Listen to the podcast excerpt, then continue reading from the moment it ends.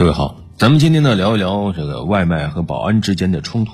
啊，前几天在湖北仙桃有一个悲剧，当地一名四十岁的外卖员往小区送餐的时候呢，和保安发生了冲突，啊，最终外卖员倒地送医，抢救无效身亡。啊，有目击者说，当时这个外卖员进小区的时候被保安拦了，后来呢放行了，送完餐以后呢出来以后又遇到阻拦，后来就发生冲突啊。嗯，具体发生什么，现在还有待警方的进一步的调查和说明。因为一起外卖，最后酿成了一起命案，可以说让人非常的痛心啊。那至少目前可以肯定的是，保安和外卖员之间确实有冲突，而且保安还用了那个器械，用的还不是叉，用的是警棍。当然，抛开这起不谈了，实际上这些年我们看到外卖员跟保安已经发生了很多很多次冲突了，时不时的就能上一次热搜。你像之前。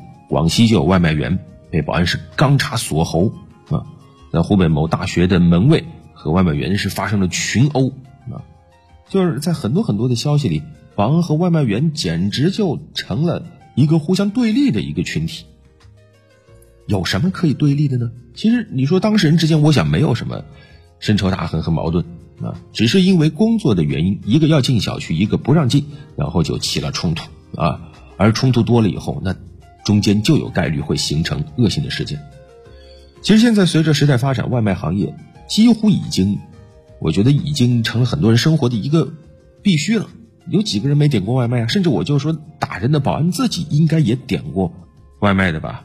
但是呢，那这个行业发展的时候，它就会出现很多的问题。外卖员进出像各种写字楼啊、小区啊，不规范的一些事儿一些规则之间冲突的事儿就越来越多了。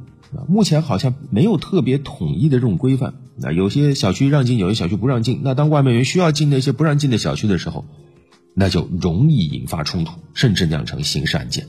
但是在这个事儿上，好像保安也好和外卖员也好都没什么退路。对于外卖员来说，能不能进小区，能不能快点进小区，直接关乎到他的收入。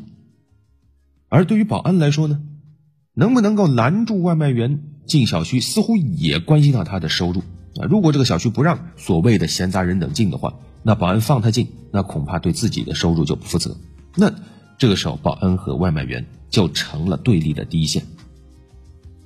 当大家对立的时候，那看对方是怎么看都不顺眼。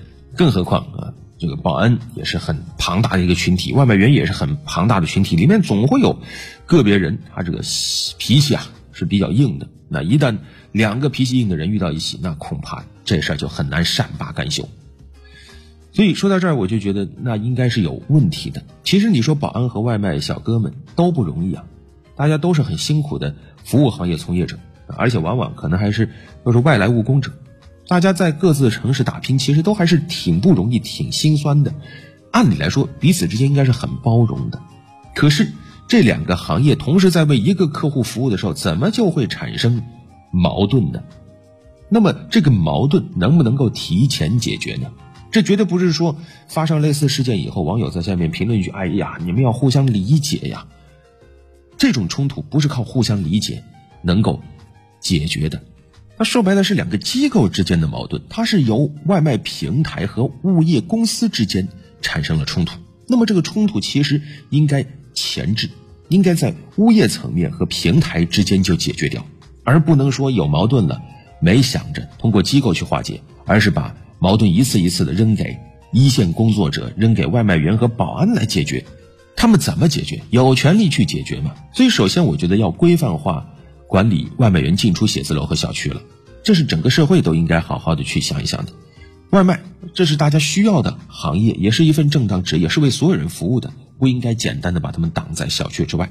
当然，各小区有各自的这个管理的要求。啊，也有保障小区秩序、保障这个业主人身财产安全的责任啊，也确实不能轻易放外人进入。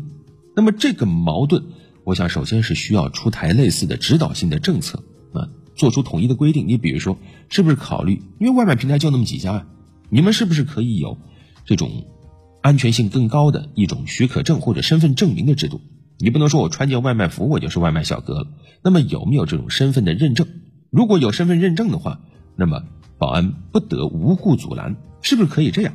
再比如说，有些小区它确实特别强调啊，外卖呀、快递啊都不能送进去。那我想这个小区可能要么房价很高，要么房价就怎么也高不起来啊。